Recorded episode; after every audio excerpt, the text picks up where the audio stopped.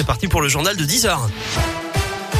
Ça roule bien ou pas Ça roule bien sur les grands axes de Lyon. Attention à cet accident tout de même à la confluence sur la 7 en direction de Paris. Avant l'entrée dans le tunnel sous Fourvière, trafic ralenti sur un 2 km actuellement. Et puis si vous choisissez de prendre la route pour partir en vacances, pas de souci. Bison futé voie vert dans les deux sens aujourd'hui, demain et dimanche. Ce sera un peu plus compliqué sur la, les rails avec la SNCF malgré l'interruption du mouvement de grève. Préavis levé hier par les syndicats, mais c'est trop tard hein, pour ne pas perturber le trafic aujourd'hui dans le sud-est. La SNCF va rembourser les billets à 100% et offrir des bons d'achat de même valeur valables jusqu'à fin juin. Les enfants non accompagnés pris en charge par les animateurs seront prioritaires pour avoir des places dans les TGV en circulation. À la une, le feu vert du comité d'éthique pour l'ouverture de la vaccination à tous les enfants de 5 à 11 ans. On l'apprend ce matin avec quand même des précisions. Le choix doit être laissé aux parents, dit l'instance. Aucun pass sanitaire ne leur sera imposé.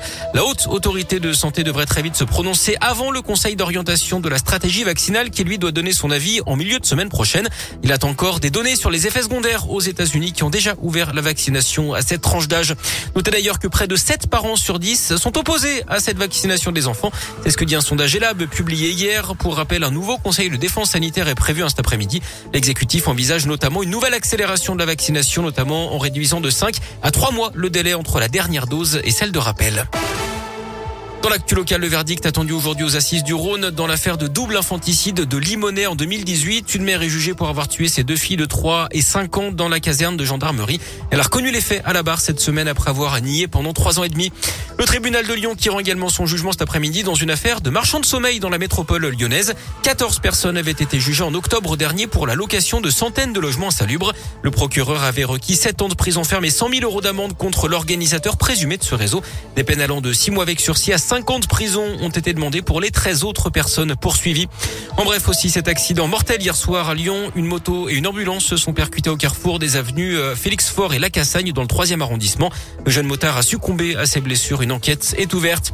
La belle histoire du jour à Lyon. Fabrice, le SDF qui a sauvé un commerçant d'un incendie fin novembre dans le Vieux-Lyon, va enfin habiter dans un appartement. C'est ce qu'indique le journal 20 minutes. Mercredi soir, le directeur du SAMU social et un représentant de la préfecture lui ont proposé un logement social. Ce qu'il a bien sûr accepté. Les démarches vont commencer. Fabrice va également recevoir la médaille de la ville de Lyon pour son courage. Il espère maintenant trouver rapidement un travail. Il aimerait exercer dans les espaces verts. Il ne supporte plus d'être enfermé.